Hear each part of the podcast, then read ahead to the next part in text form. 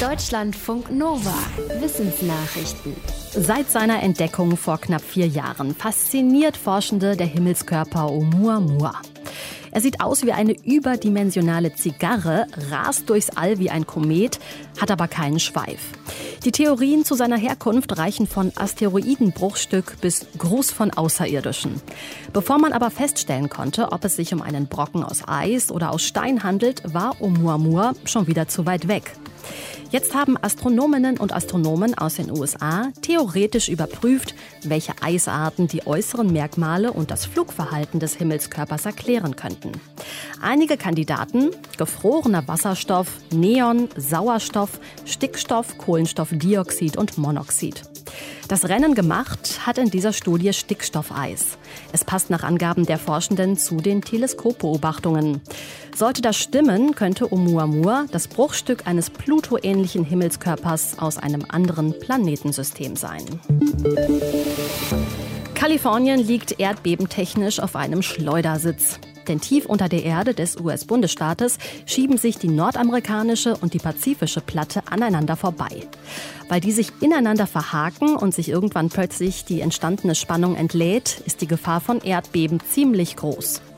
Um das Erdbebenrisiko abzuschätzen, untersuchen Wissenschaftlerinnen und Wissenschaftler die Verwerfungen und messen, wie viel Spannung sich schon aufgebaut hat. Das ist unter anderem deshalb schwierig, weil sich die Verwerfungen in kleine Äste aufgespalten haben. Seismologen aus den USA haben jetzt festgestellt, dass ein inaktiv geglaubter Seitenarm der großen San Andreas-Verwerfung sich pro Jahr um mehr als zwei Zentimeter verschiebt. Diese Spannung hat sich seit mehr als 300 Jahren nicht entladen.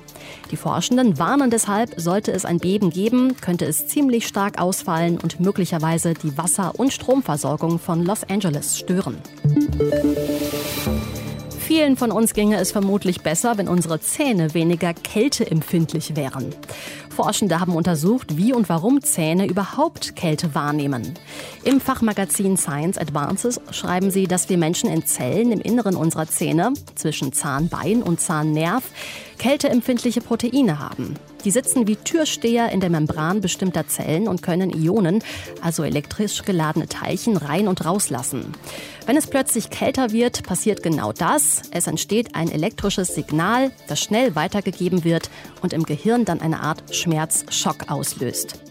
Die Forschenden hoffen, dass mit Hilfe ihrer Erkenntnisse Medikamente gegen kälte- und schmerzempfindliche Zähne entwickelt werden können. Sie sagen auch, dass ein Stoff helfen kann, der in Nelkenöl drin ist. Der blockiert das Kälteprotein nämlich. Nelkenöl wird in der Zahnmedizin schon seit Jahrhunderten verwendet. Allerdings könnten laut den Forschenden auch Medikamente entwickelt werden, die noch besser wirken. Seit Jahrzehnten sterben im Süden der USA immer wieder Vögel und andere Tiere an einer rätselhaften Krankheit, die das Gehirn angreift. In regelrechter Detektivarbeit hat ein internationales Forschungsteam jetzt Licht in die Sache gebracht. Weißkopfseeadler und andere Tiere sterben vor allem an Seen, in denen die Grundnessel wuchert. Das ist eine eingeschleppte Wasserpflanze aus Asien. Doch nicht alle Gewässer mit Grundnesseln waren betroffen. Offenbar nur die, wo auf den Blättern der Pflanze Cyanobakterien wachsen. Von denen ist bekannt, dass sie Gifte herstellen können. Im nächsten Schritt ließen Pharmazeuten der Uni Halle-Wittenberg die Mikroben im Labor wachsen, fanden jedoch zunächst kein in Frage kommendes Gift. Erst als sie neue Proben der Cyanobakterien auf Blättern nochmal genau untersuchten, stießen sie auf eine auffällige Substanz mit fünf Bromatomen. Sie ist offenbar das Gift, das die tödliche Krankheit auslöst. Das Brom zur Herstellung des Gifts bekommen die Bakterien möglicherweise auch aus Herbiziden, die eigentlich eingesetzt werden, um die wuchernde Grundnessel einzudämmen. Mit altem Kaffeesatz kann man wunderbar Blumen düngen. Und so ähnlich geht das auch in großem Stil bei der Kaffeeproduktion. Da bleibt das Fruchtfleisch der Kaffeekirsche übrig. Forschende der ETH Zürich haben 30 Lastwagenladungen Kaffeefruchtfleisch auf einer brachliegenden Fläche in Costa Rica verteilt, die von landwirtschaftlicher Nutzung ziemlich ausgelaugt war. Die war etwa so groß wie ein olympisches Schwimmbecken. Auf einer gleich großen Fläche wurde zum Vergleich nichts gemacht. Dort wuchsen in den nächsten zwei Jahren vor allem Gräser. Auf nur etwa einem Fünftel der Fläche wuchsen Bäume. Auf dem Kaffeefeld dagegen entstand in der gleichen Zeit ein kleiner Wald. Der bedeckte vier Fünftel der Fläche und war viermal so hoch wie im Kontrollgebiet. Dabei wirkt der Kaffeeabfall anscheinend nicht nur als Dünger. Die dicke Schicht hat laut der Studie invasive Grasarten erstickt, die sonst heimische Baumarten verdrängen. Die Forschenden schlagen die Kaffeebehandlung vor, um tropische Wälder schneller nachwachsen zu lassen.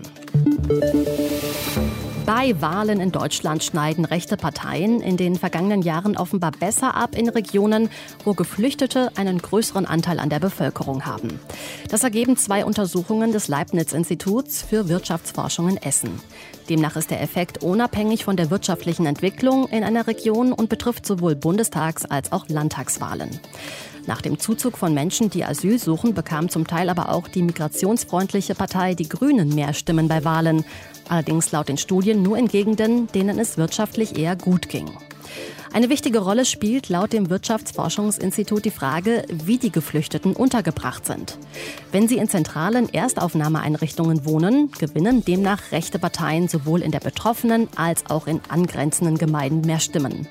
Lebten die Geflüchteten hingegen dezentral in Wohnungen, zeige sich kein Effekt. Deutschlandfunk Nova